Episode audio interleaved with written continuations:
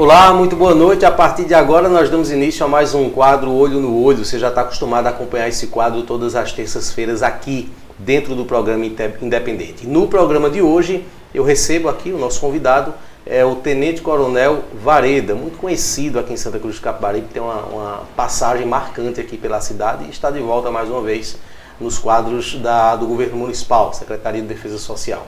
Coronel, muito boa noite, um prazer recebê-lo aqui depois de tanto tempo né, que a gente se encontra assim para entrevista. É, boa noite, Ney. Boa noite as pessoas que estão nos assistindo. Para mim é um prazer imenso né, voltar a dialogar com você, estar aqui no seu programa e interagir com o público, contar um pouco da nossa história. Nessa entrevista nós vamos falar, claro, né, sobre segurança pública, vamos falar sobre o que se tem né, na atualidade em relação à estrutura, inclusive, logística, enfim, operações relacionadas à segurança no âmbito municipal. Mas nós vamos falar também e, sobretudo, até de experiência de vida. Né? Coronel Vareda é uma figura dentro dos quadros da segurança pública de Pernambuco, de extensa carreira, é, passando aí por várias funções é, e também, né, na sua vida pessoal, é um estudioso, né, eu posso dizer assim. É, essa característica em Vareda. Queria que o senhor falasse um pouquinho hoje sobre a sua formação é, hoje, né, nesse momento, em que, em que posição o senhor está. Olha só, Ney, a minha vocação para a área policial, pra, especialmente para a polícia militar, começou desde o tempo em que ingressei em 75 no Colégio da Polícia Militar. Minha mãe era uma uma comerciante, um ambulante. Eu estudava na escola pública Governador Barbosa Lima Sobrinho. Essa escola ainda funciona em frente ali ao Hospital da Restauração. E em 75, minha professora chamou minha mãe e vendo que eu era um aluno de destaque e informou minha mãe estava vendo uma seleção para alunos no Colégio da Polícia Militar mesmo, sem meu pai ser policial militar. Minha mãe foi lá, me inscreveu, passei no concurso e adentrei no Colégio da Polícia Militar com seis anos de idade, né, onde estudei 11 anos. Toda a minha formação menor foi pedagógica, foi no Colégio da Polícia Militar. Terminei o antigo científico, não é? hoje hum, mudaram as nomenclaturas aí do ensino, ensino médio, ensino fundamental e prestei concurso para a Polícia Militar, no caso, para o curso de formação de oficiais em 85, final de 85, justamente no ano que encerrou o período militar. O Tancredo Neves tinha sido eleito presidente em 85, depois faleceu, né, nem tomou posse. E o Sarney era o presidente. Em 86 eu passei no concurso, né, eu fui o nono colocado, e comecei com 18 anos, no concurso eu fiz ainda eu tinha 17 anos. E um filho de uma verdureira e de um fiscal de feira, meu pai era um fiscal de feira, trabalhava no mercado de afogados, funcionário público do município do Recife. E ali a gente começa a nossa história na Polícia Militar. Passei três anos é, no sistema de internato na Academia de Polícia Militar do Pau d'Alho e no final de 88, mais precisamente no dia 9 de dezembro de 88, eu fui declarado aspirante oficial. Não é todo oficial da PM ou das Forças Armadas. Primeiro ele passa no estágio probatório, ele passa oito meses na condição de aspirante. Eu fui declarado aspirante oficial e ali eu fui é, designado para servir no terceiro batalhão em Arco Verde. E aí começa a minha história na Polícia Militar. Não é? Eu sempre digo assim, eu aprendi muita coisa na academia, toda a doutrina, toda a minha formação. Mas eu aprendi mesmo a ser polícia, a ter a concepção maior da praticidade quando eu servi em Arco Verde, no terceiro batalhão. Comecei lá no dia. Eu marco muito essas coisas, né? Comecei lá no dia 23 de dezembro de 88, a antevéspera de Natal. E no dia 31 eu já estava de serviço. Primeiro serviço meu trabalhando na noite de ano. E tem muitas histórias por aí para chegar até hoje, não é? Cheguei ao último posto da polícia, né? Eu fui promovido a coronel, eu era tenente coronel, fui promovido a coronel no dia 11 de junho. Completou 10 anos agora. Acho que eu falei tenente coronel no início da entrevista. Foi, foi mas é, isso não é problema. Diminuir um pouquinho a patente. Não, não, não é problema nenhum. E Eu fui promovido a coronel no dia 11 de junho de 2011, né? Fez 10 anos agora. Eu era o coronel mais novo da Polícia Militar, com 43 anos. Enfim, aí foram muitas histórias, aí você vai questionando e perguntando no decorrer do programa. Deixa eu, eh, eh, indo aí, ainda aí, né, pela a carreira militar, a sua primeira atuação, né, ainda aspirante, pelo que eu entendi, foi em Salgueiro, não certo? Não, Arco Verde. Em Arco Verde. No terceiro ah, batalhão. Certo. Você já atuou no, no, no, Alto Sertão, não? Sim. Aquela região onde há, historicamente houve brigas de família, tráfico sim, de drogas. Chegou sim, a atuar sim. nesse período em que chamava a atenção até do Brasil? Sim. Eu trabalhei no Sertão quando ainda não existia a CIOSAC, o BEP, essas tropas especiais a gente trabalhava com fuzil ordinário. A gente combatia o, o, o é, a pistolagem, né, o, a, o tráfico de drogas, sem ter esses aparatos de tropas ordinárias. Eu servi em Petrolândia também. Passei um ano, no ano que o Brasil foi campeão da Copa do Mundo de 94, eu assisti aquele jogo em Petrolândia. Foi no ano que Ayrton Senna morreu, me lembro muito bem, dia 1 de maio de 1994. Eu acordei um domingo de manhã morando na quadra, quadra 8, em Petrolândia, uma cidade projetada, porque é a nova Petrolândia, né, em decorrência da invasão da, da questão da barragem, né, da hidrelétrica Luiz Gonzaga de Itaparica, a cidade foi submersa e se construiu outra cidade. Então eu cheguei ali, basicamente as ruas ainda não eram calçadas. Eu era o comandante da companhia de polícia. Eu trabalhei ali, trabalhei em Uricuri, né, foi cidades, regiões complicadas, inclusive foram cidades que quando eu deixei, fui transferido, eu respondi processo nessas cidades, respondi, respondi processo por homicídio, respondi processo por lesão corporal, isso tudo no estrito cumprimento do dever e graças a Deus eu consegui responder perante a justiça que tudo aquilo foi ato dentro do ordenamento jurídico. Eu te perguntar algo em relação a isso também. É assim, essa entrevista ela tem uma característica muito curiosa. As pessoas têm vontade de fazer determinadas perguntas, mas muitas vezes não tem oportunidade ou, ou não tem jeito para fazer. O senhor disse que é, respondeu por homicídio dentro da Polícia Militar, claro que provou que aquilo foi dentro da atuação, certo? Mas assim, em combate, o que é que o policial sente quando ele mata uma pessoa, mesmo sabendo que aquela, aquela morte foi um bandido, foi um traficante, certo? Mas quando isso acontece? Depende muito dos seus valores, né, dos seus conceitos. Né? Eu sou cristão, tenho uma formação cristã. Nunca é bom, sabe, Ney? Nunca é bom. Mas às vezes a gente tem que, ou você escolhe essa opção ou você morre. Então eu, quando eu trabalhei no sertão, você tem uma, uma criminalidade muito violenta. Você ainda tinha aquela questão das famílias em floresta, tinha os bem-vindos e os Gonçalves em Belém São Francisco. Então, Petrolândia está ali naquele entorno. E, a, e, o município de Petrolândia é interessante, que em decorrência também da, da construção da hidrelétrica Luiz Gonzaga, que muitos conhecem como a hidrelétrica de a barragem de Itaparica, onde tem um lago um, um grandioso lá que você chega, parece que você está no mar. Ali muitas propriedades né, foram inundadas e o governo na época criou as agrovilas. Então você tem 40 agrovilhas, são distantes, agrovila com 60 quilômetros de distância. Então ali, na época, era local que muitos criminosos ficavam amisiados ali, entendeu? Então o, o, efetivo da polícia era pequeno, não era um efetivo especializado, o armamento ainda era o fuzil ordinário, não eram os fuzis automáticos, os semi-automáticos que tem hoje. Então você tinha que determinadas missões, cumprir um mandado de prisão, por exemplo, você sabia, eu tive um, um, fato interessante, não é? Já na divisa de Petrolândia com Floresta, de um, de um, elemento lá que eu fui prender, que ele tinha 22 homicídios em cartório, fora, e a polícia não tinha, não tinha apurado, e esse camarada atirou na gente, ou você atirava contra ele, você morria. Ele era um matador de fato. Ele era um pistoleiro, ele, ele, era um criminoso, quanto mais. Não é? Vivia foragido, inclusive esse camarada tinha matado o prefeito, o ex-prefeito de Petrolândia. Quando, é, me lembro muito bem, eu não sabia disso. E quando eu, me disseram isso, a gente foi levar o corpo, né? Chamou Naquela época não tinha ser nada. E... Quando o senhor foi cumprir, desculpa, o senhor foi cumprir um mandato de prisão, o senhor não sabia que ele, ele era responsável por mais de 20 homicídios? Não, eu sabia sim, eu não sabia que ele tinha matado o ex-prefeito. Ah, que ele tinha matado o ex-prefeito. Até porque eu nem conhecia o ex-prefeito, mas era o ex-prefeito, um cara muito querido na cidade. E o crime tinha ocorrido há uns 15 anos atrás, do fato ocorrido, e a população ficou, não é? E quando souberam que o, o nome do camarada era, conhecido como Cabeção, o Cabeção, a polícia encontrou o Cabeção, trocou tiro, morreu, pronto, foi uma festa na cidade. Desde então, é, Petrolândia aqui em Santa Cruz, todo mundo, muita gente nunca me viu. Ah, o senhor é o Coronel Vareda, o senhor é o Coronel Vareda. Muita gente nunca me viu. Tem umas senhoras aqui na rua, quando eu voltei agora, recentemente.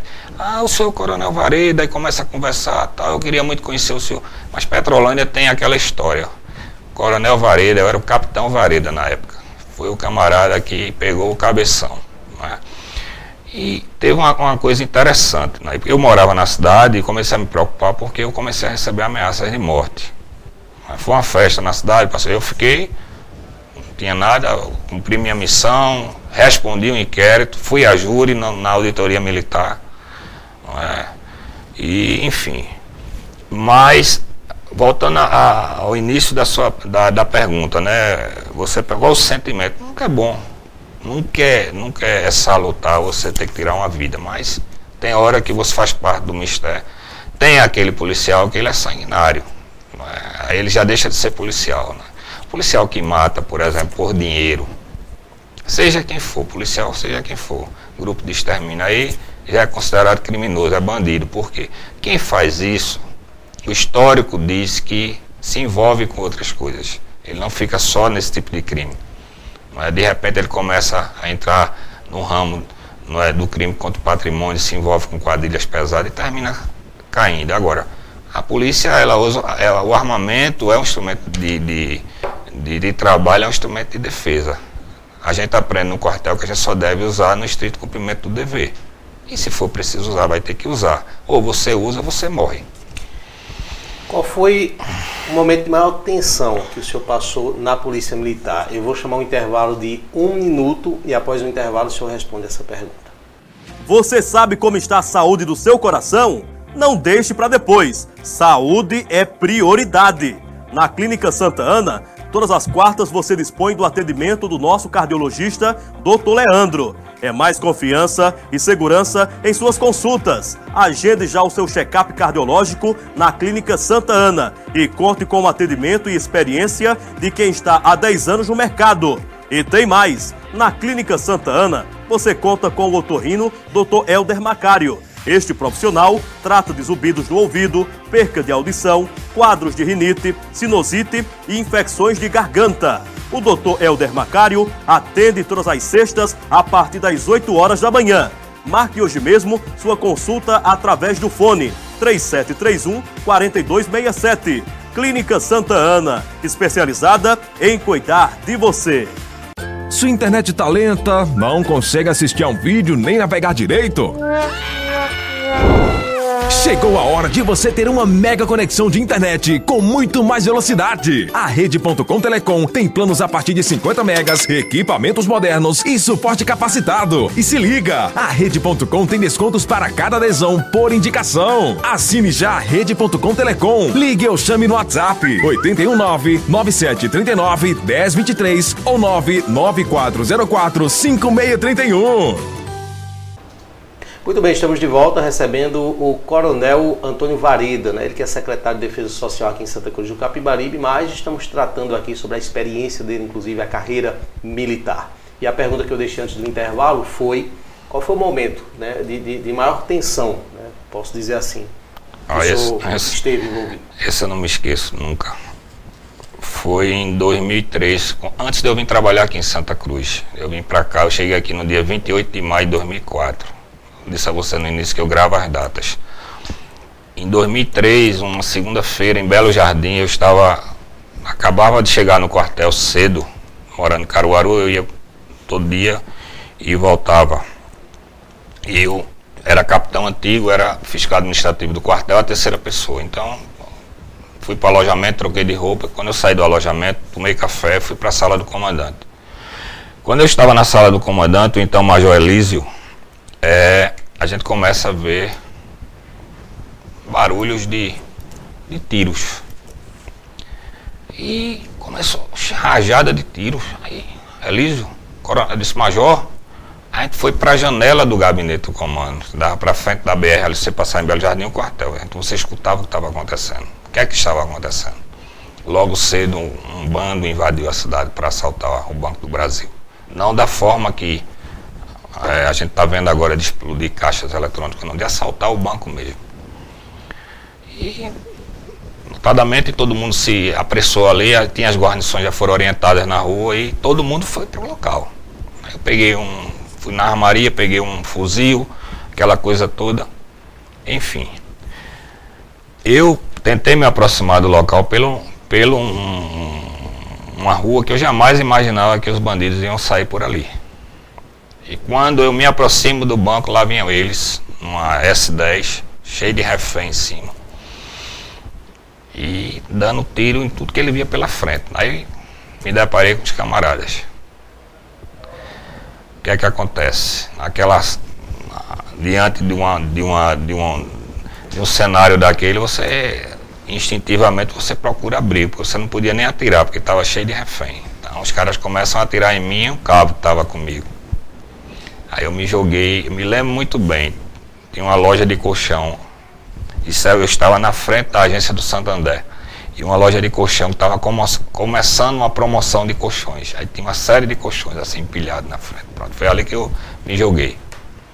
Me joguei e fiquei ali e escutando na minha retaguarda os estilhaços de, de vidro, é, a, a, os projéteis pegando na, na vidraça lá do banco quebrando tudo e nas minhas costas, eu deitado.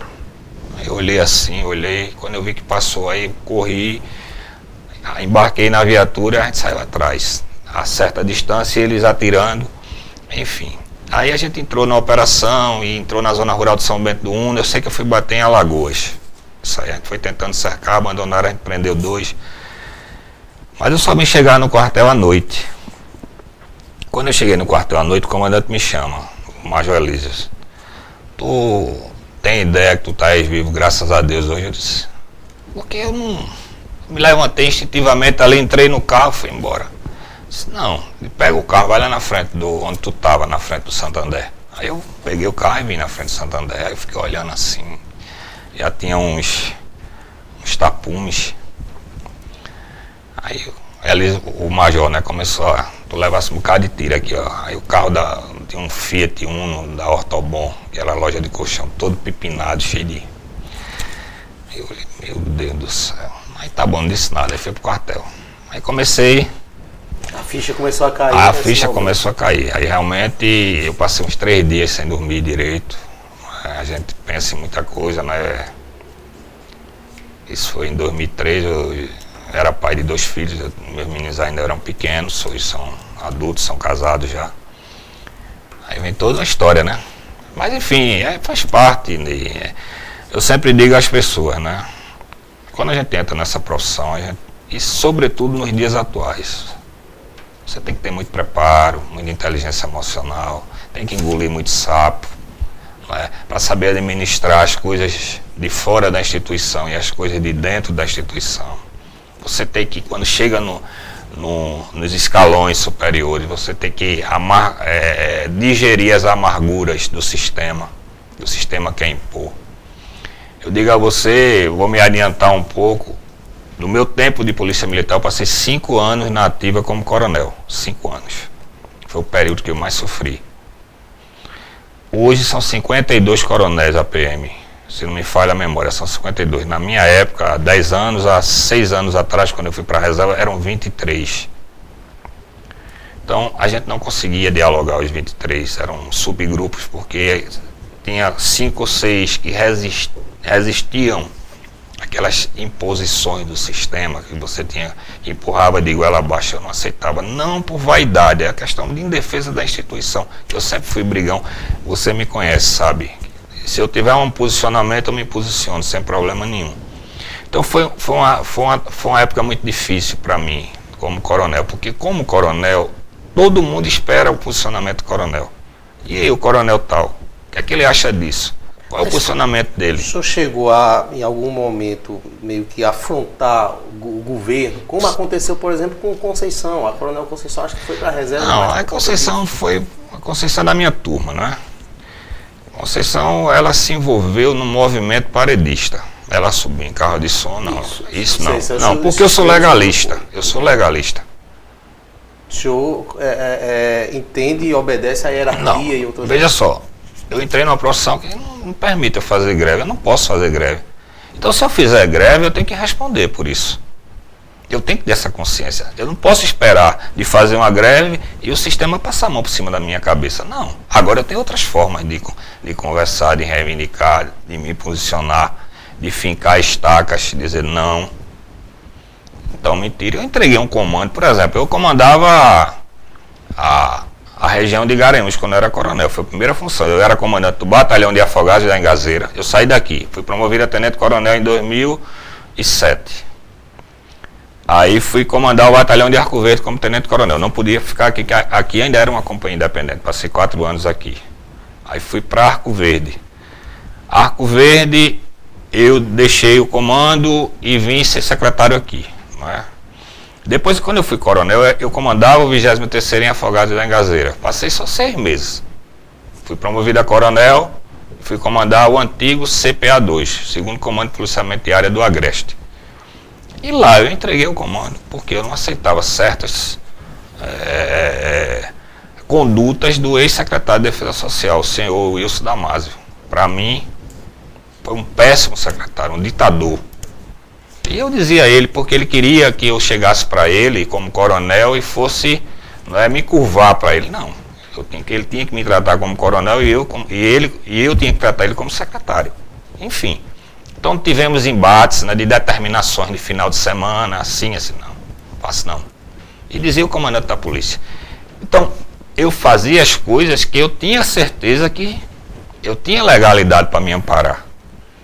E aí você sabe que tem o um desgaste, tem essas coisas todas, não é? Mas o que Conceição fez, aí ela foi para subir em carro de som, aquela coisa toda. Eu sempre digo, o pleito era extremamente legítimo, mas a forma de reivindicar, de forma alguma, não concordo. Como é que o senhor vê e analisa o envolvimento, a entrada de militares na política? O senhor responde a isso também daqui a pouquinho, depois do intervalo, em um minuto. E olha, atenção para você que quer investir no polo de confecções. O Altas Horas Outlet está com obras avançadas. Um moderno centro de compras ao lado do Moda Center, com infraestrutura de ponta e climatização adequada para receber clientes e lojistas com conforto e segurança, garantindo assim ótimos negócios. Visite nosso estande e conheça nosso modelo de box loja. Temos condições especiais e parcelamento em até 100 vezes. Isso mesmo, parcelamos em até 100 vezes para que você não fique de fora dessa. Então, não perca tempo. Restam poucas unidades na primeira etapa. Entre em contato pelo WhatsApp 819 9272 4997 Altas Horas Outlet. A sofisticação e o conforto que os clientes do Polo de Confecções de Pernambuco merecem estará aqui. Agora você de Santa Cruz e região não precisa mais se deslocar até outras cidades para fazer o seu tratamento ortopédico. Em Santa Cruz do Capibaribe, conte com o atendimento do Dr. Marcos Reininger, membro da Sociedade Brasileira de Ortopedia e Traumatologia. Tratamentos para dores musculares e articulares, bucite, dor na coluna, lesões ligamentares, fraturas e cirurgias. Marque hoje mesmo seu atendimento e deixe no passado estes problemas que estão lhe incomodando. Viva com mais qualidade. O Dr. Marcos Heiringer atende todas as quartas na Clean e você pode marcar sua consulta através do fone 37 31 3405 ou pelo WhatsApp 81 98653 6460. Dr. Marcos Heiringer, ortopedista. Muito bem, estamos de volta e você acompanha essa entrevista nesse momento através das rádios Vale FM e Farol FM para várias cidades do Agreste de Pernambuco e também de outros estados pela potente onda, inclusive da Rádio Farol. Na internet você nos acompanha através dos vários portais, são mais de 10 portais reunidos transmitindo ao vivo e essa entrevista está disponibilizada também no canal do YouTube do Santa Cruz Online para mais de 40 mil inscritos. Nos acompanhe e nesse canal você acompanha também outros conteúdos como esse. A minha pergunta antes do intervalo foi em relação à carreira militar na política, o militar na política, né? O senhor, qual, qual o posicionamento que o senhor tem? Né? O senhor entende que isso é, é, é, é comum ou o militar deveria ficar afastado da, da, da, participação política? Eu acho que enquanto ele estiver no exercício da função dele nativa, seja na PM, seja no Corpo de Bombeiros, seja nas Forças Armadas, ele deve se manter no lugar dele. Mas o militar é um cidadão igual a qualquer outro. Ele tem todo o direito de pleitear um cargo eletivo. Você percebe muito isso no governo atual, por ser o presidente um militar, tem muitos militares, porque o presidente sabe da competência. Eu fiz curso na Escola de Inteligência Militar do Exército. Em 2001, fui, fui o primeiro oficial de Polícia Militar do Norte-Nordeste a frequentar essa escola. Escola muito rigorosa, até porque você, para ser aluno dela, o cara rastreia a sua vida, passa tudo que você. um pente fino na sua vida. Mas, enfim. E eu tive contato com oficiais generais, não é? O general Pujol, que deixou o comando do Exército agora, foi meu instrutor e eu tenho uma relação de amizade, eu diria amizade um amigo distante.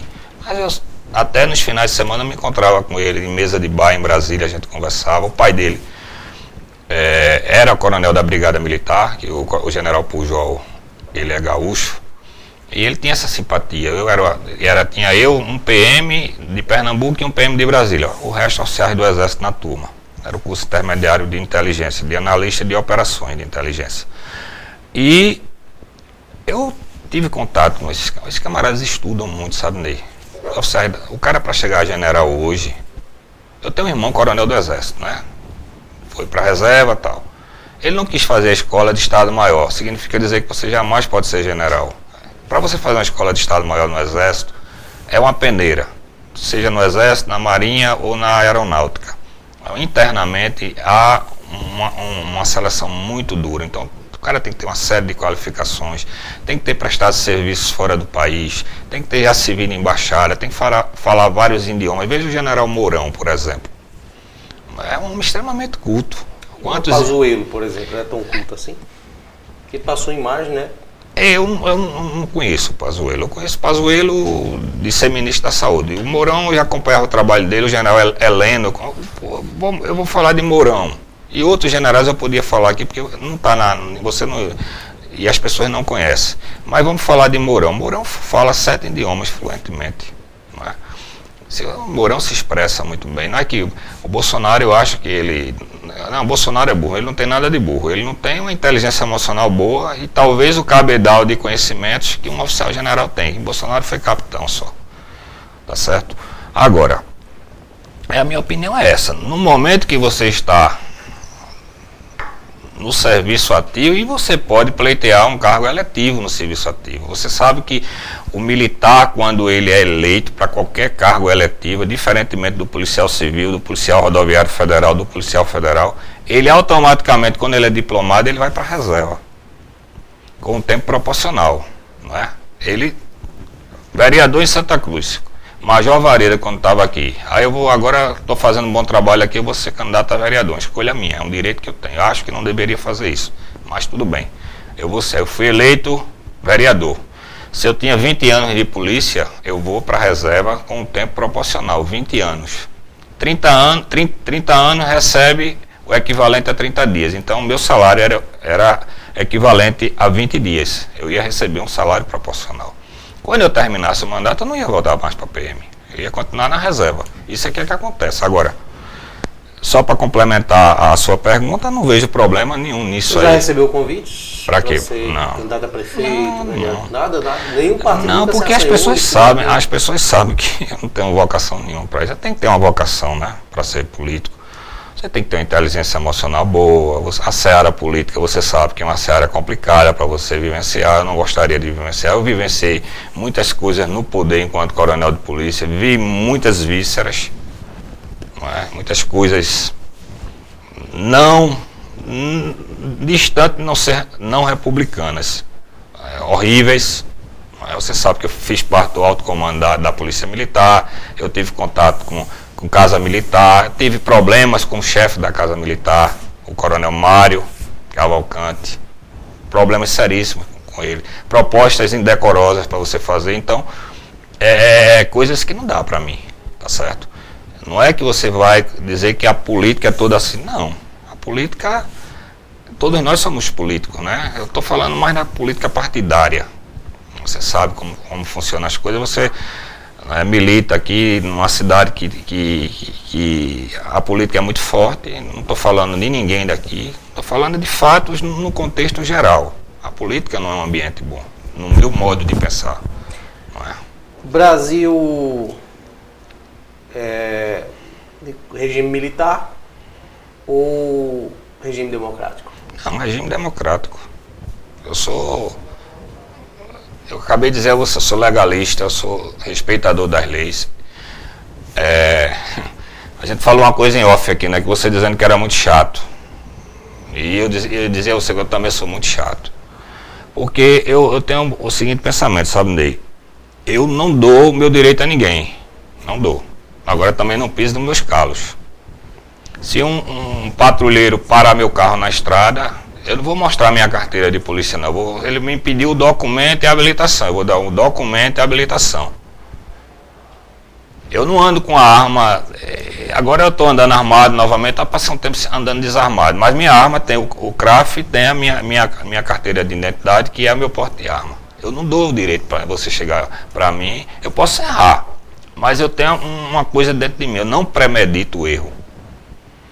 É você fazer a coisa sabendo que é errado entendeu?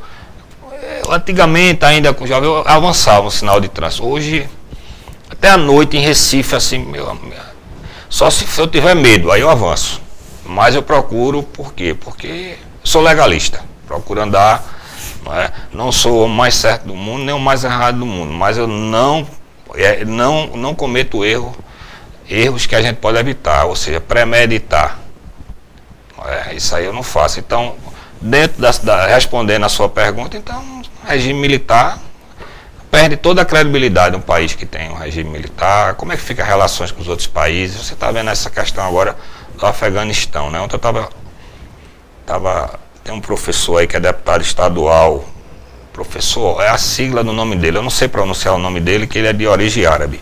Professor Oc, H-O-C, Aí eu fui entender um pouco da geopolítica dali, eu já tinha lido um pouquinho sobre isso, sobre os conflitos, aí fui entender o porquê dessa retomada do Talibã. É? Aí você vai ver todo um sofrimento de um povo, o povo já vem sofrendo desde a da invasão da Rússia, primeira vez que os Estados Unidos foi lá, tirou a Rússia, devolveu o Afeganistão, aí depois veio os Estados Unidos de novo, invade pra, contra o Talibã, e aí fica toda essa, essa celeuma aí, um povo um povo, que, um, um, cidadão que nasceu nessa seara e vai morrer nessa seara e nunca soube o que é, o que é liberdade. Eu fui punido uma vez, né? vou revelar isso aqui a você. Eu fui punido uma vez porque eu entrei numa desavença numa, numa questão de trânsito e eu me excedi. E a PM mandou, eu era tenente novo, a PM mandou sindicar e eu disse, capitão, não, precisa disso não. Foi desse jeito mesmo, eu fiz mesmo, eu fiz isso aqui, tal, tal, tal, tal. Disse tudinho como tinha sido feito. Você vai escutar testemunha porque você quer. Eu estou dizendo que fiz mesmo. Eu fiz. Para não ser desmoralizado, eu fiz, me excedi. Então eu fui punido com 20 dias de prisão. Foi a única punição que eu tenho. Então o comandante me puniu, eu servi em Caruaru na época, tenente novo, 91 isso. Me transferiu para o sertão, a Uricuri. Eu trabalhei em Uricuri também. Eu trabalhei no Araripe. Inclusive foi uma região que eu peguei a eleição municipal em Bodocó, foi a pior eleição municipal que eu trabalhei, nem a de Santa Cruz, com toda essa zoada aqui em, 90, em 2004, com Zé Augusto e Doutor Nanal, que eu peguei a eleição aqui. Acho que foi a última eleição que tinha showmício. Né? Me lembro muito bem aqui que um, um lado, no, no, dia de domingo, era, era calcinha preta no auge, e do outro lado era limão com mel no auge. Não sei se você lembra disso aí. Lembro. Não é? Um anunciou uma banda e eu não sei se foi Zé Augusto que tirou a banda, ia tocar lá pro lado de, de, de, de Piranha, lá em Alagoas, trouxe pra cá e a história tá chegando cheia de gente aqui, e a gente, eu e Cabral com a mão na cabeça e de volta sem saber o que fazer, que a gente não tinha gente. E é, é não sei porque eu entrei nessa, nessa história da, da, da Sim, do sertão. Então, falou que cumpriu pena e. Sim, aí eu fui cumprir a punição disciplinar como oficial de polícia no quartel em Arco Verde. No quartel onde eu comecei a minha formação. Mas veja só, ali foi uma reflexão, eu era muito novo, né? 23 anos. Eu aprendi de fato sentir na pele o que é liberdade. Porque eu podia andar o quartel todinho, é bem grande o quartel. Tem duas casas que moram os oficiais, tem um campo, tem uma pista de atletismo, tem stand de tiro. Eu podia ah, jogando bola, mas eu não podia sair do quartel. Eu não podia ir na barbearia cortar meu cabelo. Eu não podia ir na padaria comprar um pão. Então ali eu aprendi muito, eu senti na pele. Então liberdade é uma coisa muito sagrada. É? Você hoje tendo três coisas na vida: liberdade, paz e saúde. O resto, você não precisa mais de nada. A minha última pergunta nessa parte aí da carreira militar, porque daqui a pouco a gente vai falar um pouco sobre a Santa Cruz hoje, certo? E os quadros que o senhor tem na Secretaria de Defesa Social.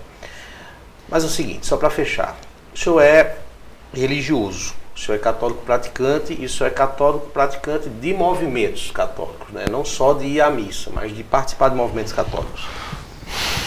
Não conflita em alguns momentos a atividade militar com a parte religiosa? Algum bandido já, estou falando hipoteticamente, certo? Provavelmente isso não aconteceu, mas sei lá, já, já olhou nos seus olhos e disse é, coronel, ou, ou, sei lá, em outra época, major, capitão, me perdoe, o senhor é religioso, eu mereço perdão. Isso não acontece, não? Não, nunca.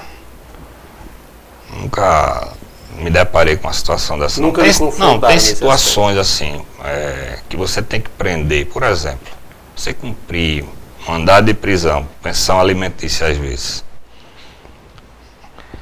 Tem um artista muito famoso, eu não vou citar o nome dele aqui não, tá? Eu tirei ele de dentro de um banco. Ele funcionário de um banco.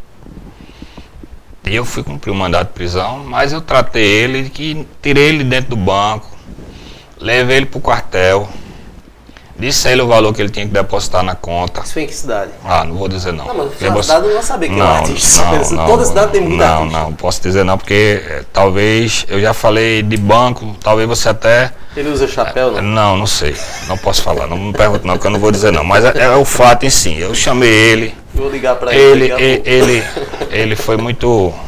Chamei o gerente dele, ninguém soube disso. Fiz muito e eu não tinha amizade com ele, não tinha. Aí levei ele para o quartel, botei ele na minha sala, eu trabalhava no setor de inteligência na época, estava com essa missão do juiz. disse, olha, tu vai ficar aqui na minha sala, providencia o valor, deposita na conta. E por enquanto estás, eu não vou comunicar nada ao juiz. E ele se aperreou pro lado, pegou o celular, ligou para dois, três, pronto. Me dá aqui o comprovante Aí eu mesmo fui no juiz e resolvi o problema. Aí ele foi trabalhar. Ele não foi mais pro banco no dia, ele foi pro banco, tava tranquilo. Mas tem situações assim que você tem que prender. É? Você prender um cidadão de bem que cometeu um homicídio porque posso cometer um homicídio, você pode cometer um homicídio. O homem é um momento para se defender ou pela honra de, de, de um parente, de uma, da esposa, de um filho. Não é você na hora assim, isso é uma preventiva para você ter que prender esse homem. Já aconteceu comigo, não é fácil. Você sabia que aquela pessoa não merecia não. prisão? Veja só, é porque você sabe a seara de prisão. Né? Eu conheço, eu fui diretor novinho. Eu vim aqui recentemente nesse presídio aqui com o Dom Rui. Vou lhe dizer, fez um ano agora em dezembro. Aí ele veio celebrar uma missa aqui do, do Natal do, dos presos aqui do, do, do presídio de Santa Cruz. Eu saí dali impressionado com a população carcerária daqui, tudo menino novo. Eu ficava olhando assim, os meninos bonitos, rapaz, os caras tudo. Meu Deus do céu, tá perdido, o mundo tá perdido. Você vê quem está nos presídios, você vê pouquíssimos, é? Pessoas assim de, de, de 40 anos para cima, é tudo para baixo. Não sei se você já foi no presídio daqui. Eu fui diretor do presídio de Pesqueira, temporariamente, na época que você tinha que responder. Essa área, de, essa área carcerária no país. E você tem que botar um homem de bem no lugar desse. Às vezes você brigando com, conversando com os filhos, né, e dizendo a eles a verdade. E, e quando meus meninos ainda queria sair com o carro depois que bebia e não sei o que, eu digo, senta aqui. Você sabe o que é uma cadeia você quer que seu pai vá lhe visitar numa cadeia. Você está pensando que isso aqui é brincadeira. Então, essa área de, de carcerária, você sabe quando você está levando o cidadão, ou preso, não sei. Sabe como é complicado. Veja, tem um rapaz na diocese que ele era dependente químico, não é? E foi recuperado em São Paulo e um padre que trabalhou nessa obra lá numa cidade chamada Boituva, São Paulo, cidade do interior de São Paulo. Trouxe esse rapaz para trabalhar na diocese, que a diocese tinha uma chácara que foi vendida agora. É, esse rapaz trabalha lá como caseiro de repente chega uma preventiva dele. Porque ele acusaram ele, a irmã, de ter, um, de ter abusado sexualmente de um sobrinho. E a notícia que a gente tinha é que esse rapaz é um cara já de 45 anos, gente boa, uma moça. E o cara disse, esse cara nunca teve nem sequer uma relação sexual. Mas está um andar de prisão. Aí, Dondino na época, trouxe o problema para mim. O bicho vai ter que entregar. Esse cara vai viver foragido o tempo todo. Aí a gente preparou uma seara, conversou com o secretário de Justiça, porque a gente já sabia para onde a gente ia levar o preso, para o presídio de Caruaru.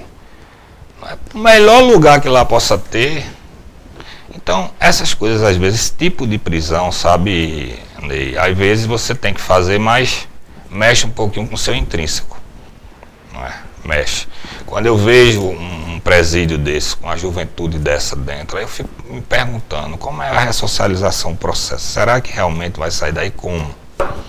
Você sabe como é que, como é que funciona, não é? O mundo do crime dentro do cárcere. É muito complicado. Pois é, a entrevista está interessante. Eu vou chamar mais um intervalo, só um minuto, e a gente traz aqui assuntos mais da atualidade, tratando um pouco da atividade do, da atividade do Vareda versão 2021, vou chamar assim, no âmbito municipal aqui em Santa Cruz. A gente volta daqui a pouquinho. Embarque nessa aventura, um mundo de saber e de cultura. Instituto do Pedro I, educação infantil, fundamental e média. Área de recreação, laboratório, biblioteca aulas de dança e muito mais. Salas amplas e climatizadas, professores comprometidos com a educação. Venha para o Instituto Dom Pedro qualidade e compromisso com a educação. Olha, a National Têxtil é a empresa que mais vende malha em Pernambuco. E sabe o que isso significa? Muito mais qualidade e rendimento para sua produção. Cores vivas, tendências do mundo da moda você encontra nos nossos representantes. Suplex, algodão penteado, moletom e uma enorme cartela de itens para lhe atender. Afinal, você sabe, trabalhar com moda é muito mais que vender roupas. Nossas lojas estão funcionando normalmente. Siga nossas redes sociais e conheça o projeto Fashion for All, um marketplace que vai levar a moda do polo de confecções para todo o Brasil. Nacional Têxtil, a malha que você precisa com a qualidade que você quer. Estamos de volta recebendo aqui o Coronel Antônio Vareda, ele que é secretário de Defesa Social aqui em Santa Cruz do Capibaribe. Queria que o senhor fizesse aí uma avaliação da Santa Cruz de hoje para Santa Cruz da década passada, quando o senhor esteve é, na Polícia Militar, à frente do comando aqui, o que é que você tem na segurança agora para aquela época e como é que estão as atividades é, na Secretaria hoje? Veja só, Ney, a cidade em 2004, quando eu cheguei, tinha em torno de 72, 75 mil habitantes, né? Hoje está na, na casa dos 120 mil habitantes. Eu passei um certo tempo sem vir aqui. Acho que fazia uns quatro, mais de cinco anos que eu tinha andado em Santa Cruz. Quando o prefeito Fábio Aragão me convidou para ser secretário, a gente começou a ter umas reuniões hum, de encaixe, de conversa pessoal, para até montar a equipe e Fábio tem uma, uma, uma, uma indústria, pequena indústria de camisas ali na, na saída para o Pará. E teve um dia que eu cheguei adiantado. Aí eu peguei meu carro, saí passando pelo Bonanza ali, Dona Dom, subi, fui bater no Polo Espacas. Aí peguei a esquerda e vi a, o society ali do pele, pele, bronzeada. pele bronzeada. Aí eu ando mais pra frente eu vi a Raio do Vale. Eu digo, oxê, Raio do Vale, Raio do Vale, quando eu dava entrevista aqui, quando eu trabalhava aqui, era aquele descampado, né? Lembra disso ou não? Lembro. Era aquele terrenão afastado, não é? O cemitério do outro lado assim. Aí eu comecei, meu amigo. Eu já andei todos os bairros da cidade, né? Eu tiro a quarta-feira no começo, assim, porque eu, eu não consigo, eu não consigo, eu não consigo ainda. Ah, já andei na malhada já, é muito grande. Eu não consigo gravar o nome dos bairros daqui. Não consigo. Nunca consegui. Porque você, uma esquina já muda, é, é o mesmo bairro com vários loteamentos. O senhor sabe onde é a rua Nega Panta? Não, assim não sei. não sei. Aí, mas eu tenho ideia, não é? Não é que tá acontecendo as coisas assim. Mas gravar mesmo, eu sei, Cruz Alta, Santa Teresa do lado de cá, Dona Dona, Dona Lica, Nova Santa Cruz, não sei o que, aí vai mudando esses nomes, né? Vai mudando, aí vem Nova Morada, aí não sei o que, não sei o que. Tem muito nome de, do, do, do, do, dono do loteamento, né? Neca Aragão, Neca Aragão, quem era? Quem foi Neca Aragão? Não sei. Não sabe. Devia ser o dono do loteamento, né? Que para mim isso aqui era o que? Tá, tá entre ali o Santo Agostinho, o Acauã e a Palestina, tá no meio ali, aquele bolo. Mas enfim. Então a cidade cresceu. Cresceu muito. O aparato de segurança não cresceu. O que é que, que, é que cresceu aqui? O, a companhia independente foi para batalhão, beleza.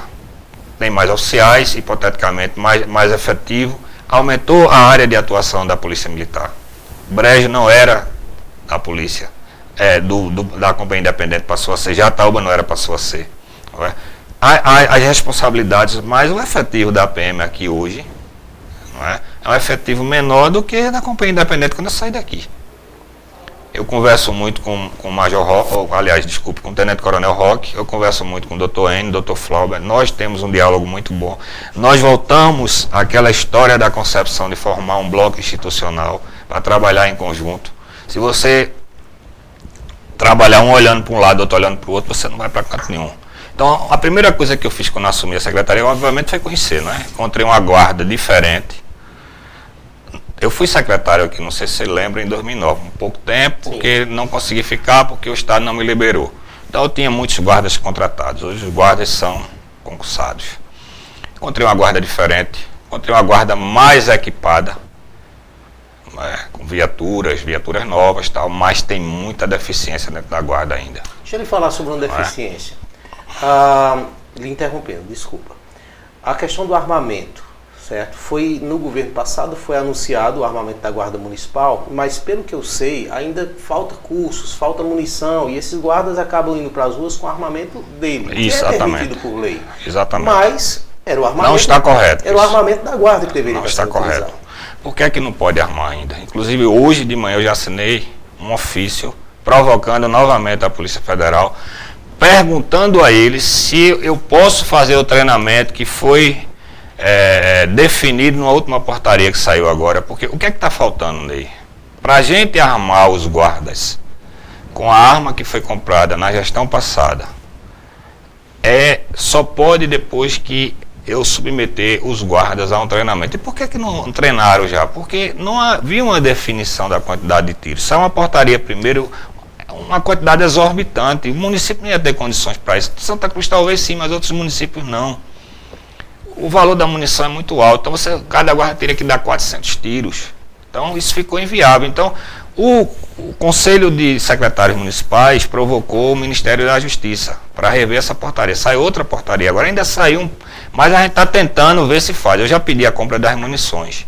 Tá? E a gente tá. Hoje eu assinei um documento querendo fazer o treinamento da forma como eu acho que deve ser feito, inclusive uma parte aqui teórica. Então estou pedindo essa autorização à Polícia Federal. Então, esses embrólios administrativos que não dependem do município. O município ele tem que avançar de acordo com, com as questões. É, o que o está sendo deliberado. Então isso é muito ruim, porque, veja só, a Guarda Municipal de Santa Cruz de Caparibe hoje talvez seja uma da, a melhor guarda do Estado. Operativamente falando, sim. É uma guarda que produz muito. Não é? Que tem excelentes profissionais. Tem seus problemas internos, tem, tem alguns problemas de relacionamento, tem. É? Os guardas mais novos têm a cabeça mais diferente. Do, não é? Um, é um pensamento plural ali dentro. Alguns é, não, têm uma visão, outros têm outra. Então há um choque interno. Mas a gente tem tentado mostrar a eles que precisam se irmanar mais para buscar não é, os seus objetivos. Então é uma guarda que no decorrer do tempo ela nunca foi valorizada. A Guarda de Santa Cruz do Caparibe, ela nunca foi devidamente valorizada por seus gestores. Aqui não vou nominar nome de ninguém. Desde que ela, ela começou, o guarda não foi valorizado como deveria ser. Tá? Então nós estamos agora com um problema para resolver.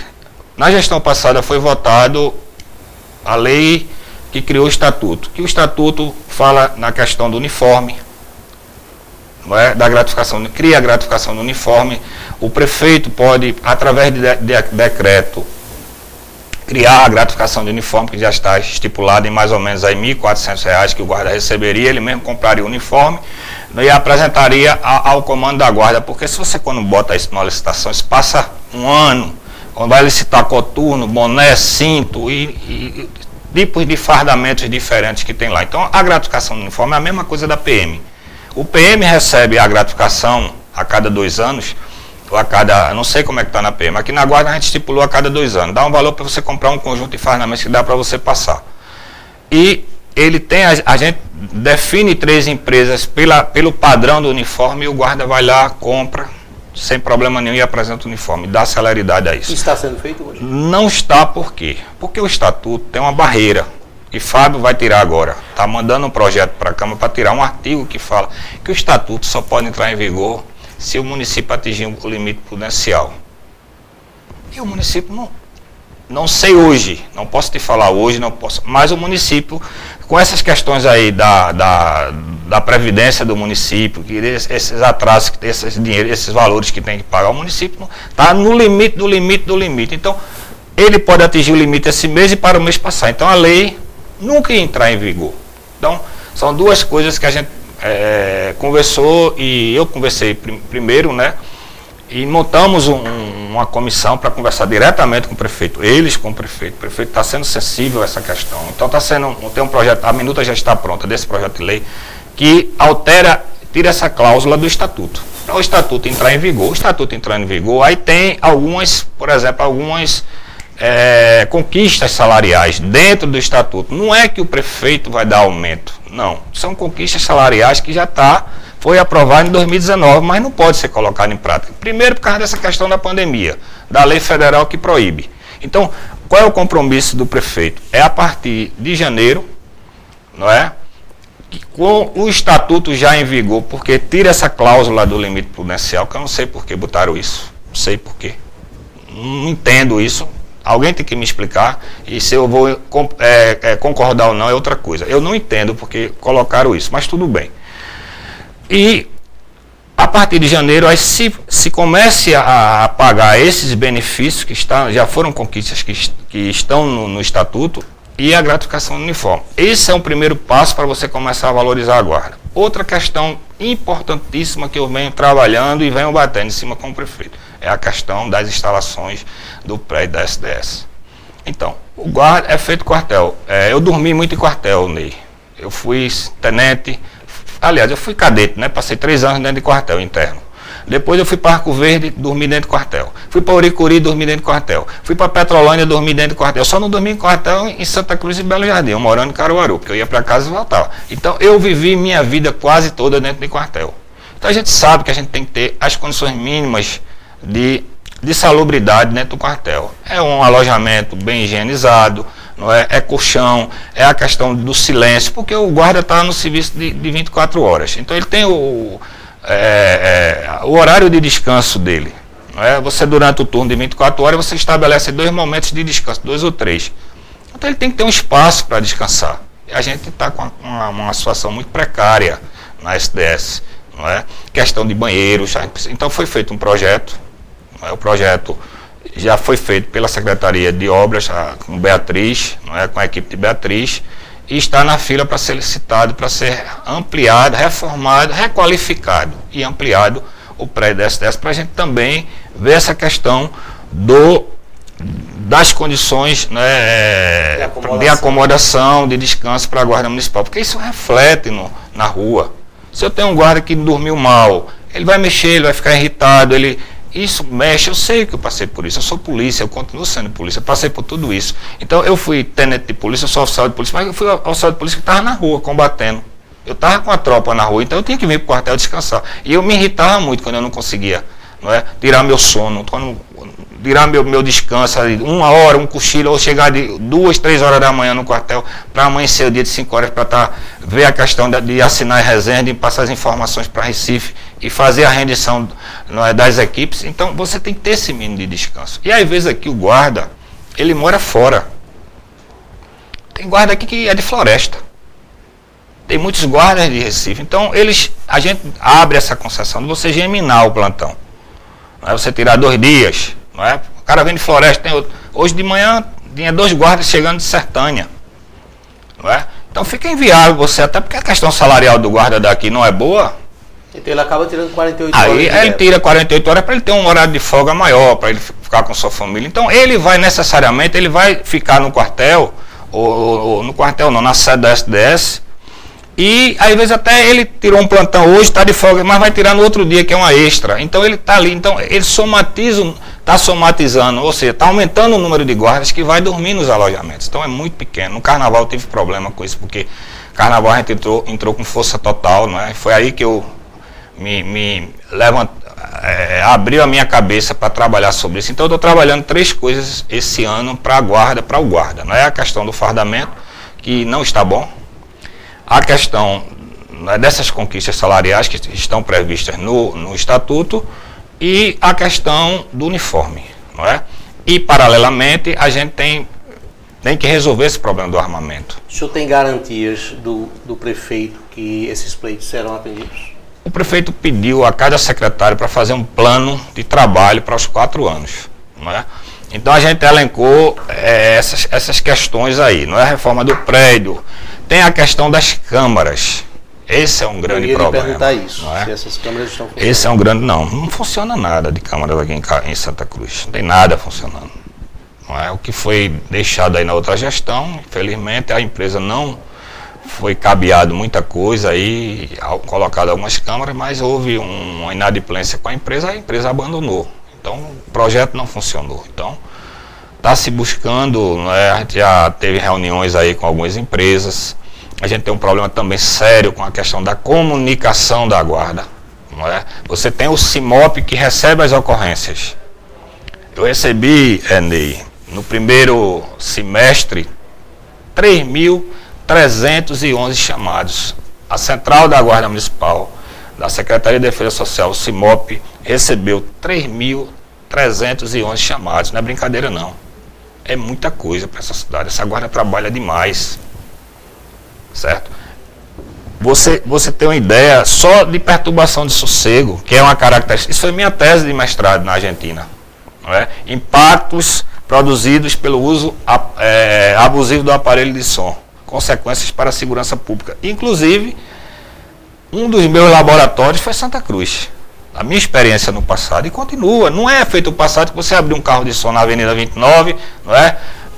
Uns bacanas que tinha aqui na época, né? Que você apertava o controle lá, o controle lá, o- aí um braço do, saía um lado, o som do outro, o gelo seco de outro, ficava aquela bagunça. Não é mais assim, mas é, o som periférico. Mas o senhor vai ver isso ainda ver por conta da pandemia. Daqui a pouco, quando começar a soltar. Não, eu acho que eu acho que com a pandemia piorou, porque as pessoas ficaram muito dentro de casa, sabe, Ney? E a gente escutava muito som dentro das casas. Você, eu tenho imagens dos guardas tendo que pular as casas. Estava ocorrendo crime. Não é? Então, foram 884 chamadas para perturbação de sossego em seis meses. É muito alto para a cidade. Valeda, como é que fica essa questão de guarda para defesa patrimonial e ação ostensiva? Você, um- você um- quer dizer assim, né? Que guarda para fazer o mistério, zelar pelo patrimônio público do município e guarda para se integrar à questão da segurança pública. É São isso? teses, são entendimentos de que a guarda municipal, a sua essência é para a proteção do patrimônio público. Sim. Isso é uma tese. É, certo? E é constitucional eu vi- isso aí, né? É, e eu já É o vi- papel dela, eu- constitucional. Eu, já vi personagens jurídicos, inclusive, indagarem Hum. de que não deveria ser o papel da guarda a atuação ostensiva, o combate, né? Ir lá na boca de fumo, é, trocar tiro com o veículo roubado, buscar o veículo, é, correr atrás do bandido. Há conceitos ne- nessa seara que você está falando aí, né? Nessa corrente. Mas o que acontece hoje, e eu posso dizer isso aqui, a gente tem procurado trabalhar muito com a PM, ostensivamente, né? Inclusive quando eu cheguei aqui, por questões de vaidades, não, não me peça para citar nomes, que eu não vou citar, a PM estava sem fazer operações integradas com a guarda. Isso eu quebrei no primeiro mês. Nós voltamos a fazer. E tem questões aí operacionais que a guarda tem só, não é? Você sabe que a guarda tem os grupamentos especializados. Por exemplo, a, Mar a Maria da Penha, Patrulha Maria da Penha. Se você pegar no pé da letra, é uma missão da guarda? Acho que em tese não. Não. Foi criado a Patrulha Maria da Penha, o deficiência, né? A Santa Cruz já merecia uma delegacia da mulher, por exemplo, não tem. A PM não tem a Maria da Penha aqui por questões de efetiva. A PM não tem uma patrulha escolar. A patrulha escolar da guarda ainda vai porque eu estou trabalhando nas escolas do município. Mas eu conversando com o Senna no ano passado, porque está sem aula, né? Está começando as aulas agora, devagar. Mas houve situações que a gente teve que intervir em escolas do estado. Por quê? A PM tem patrulha escolar, já teve uma patrulha escolar até mais graúda, mas que pulverizava todo o estado. Hoje está fragilizado. Então, a guarda tem feito esse trabalho para todos, que é extremamente importante. É um trabalho de prevenção, um trabalho educativo. Eles são preparados para isso. Agora mesmo receberam uma formação. Assim como, semana passada eu estive, esteve aqui na cidade, eu, eu, me fiz presente lá na Praça do Céu com a, a deputada, né, a Gleide Ângelo, que é um especialista nessa área. É, trabalhou muito nessa questão da violência contra a mulher e ela, eu fiquei impressionado com a fala dela, aprendi muito ali. E a gente percebe muito bem que o, o, guarda, por exemplo, que trabalha na Maria da Penha, ele tem que ser especializado, ele tem que ter conhecimento de causa, porque senão ele não consegue resolver os conflitos. Ele vai querer resolver os conflitos como polícia normal, e não é assim. Não é? Tem que ter uma técnica de abordagem, de entendimento, da seara. Então, tem uma sociologia todinha por trás disso, de emprego. Tá certo? Agora, com o vácuo, essa, essa, essa de certa forma, eu vou, eu vou não quero usar um termo assim para não, não, não, não, ser impactante e machucar, mas a gente vê uma certa falência no sistema de segurança pública no país. É? Você veja, você sabe qual é o efetivo da PM hoje? 18 mil homens. Você sabe qual era o efetivo da PM quando eu entrei há 36, 36 anos atrás? 18 mil homens. Então, veja, aqui na região do Polo, você tem uma guarda que está se fortalecendo em Toritama, a guarda de Santa Cruz se vindo de espelho, não é? Na questão operacional com os números, foram 101 veículos recuperados aqui. Aqui se rouba muita moto, mas também se recupera muita moto, porque os guardas sabem as manhas. Aqui se rouba uma moto, aí tem um rastreador. Ele primeiro vai esfriar para ver se tem rastreador, não dá tempo. Aí ele joga a moto no canto, o guarda já sabe onde é que está. Então a operacionalidade da, da guarda, isso foi o tempo que foi.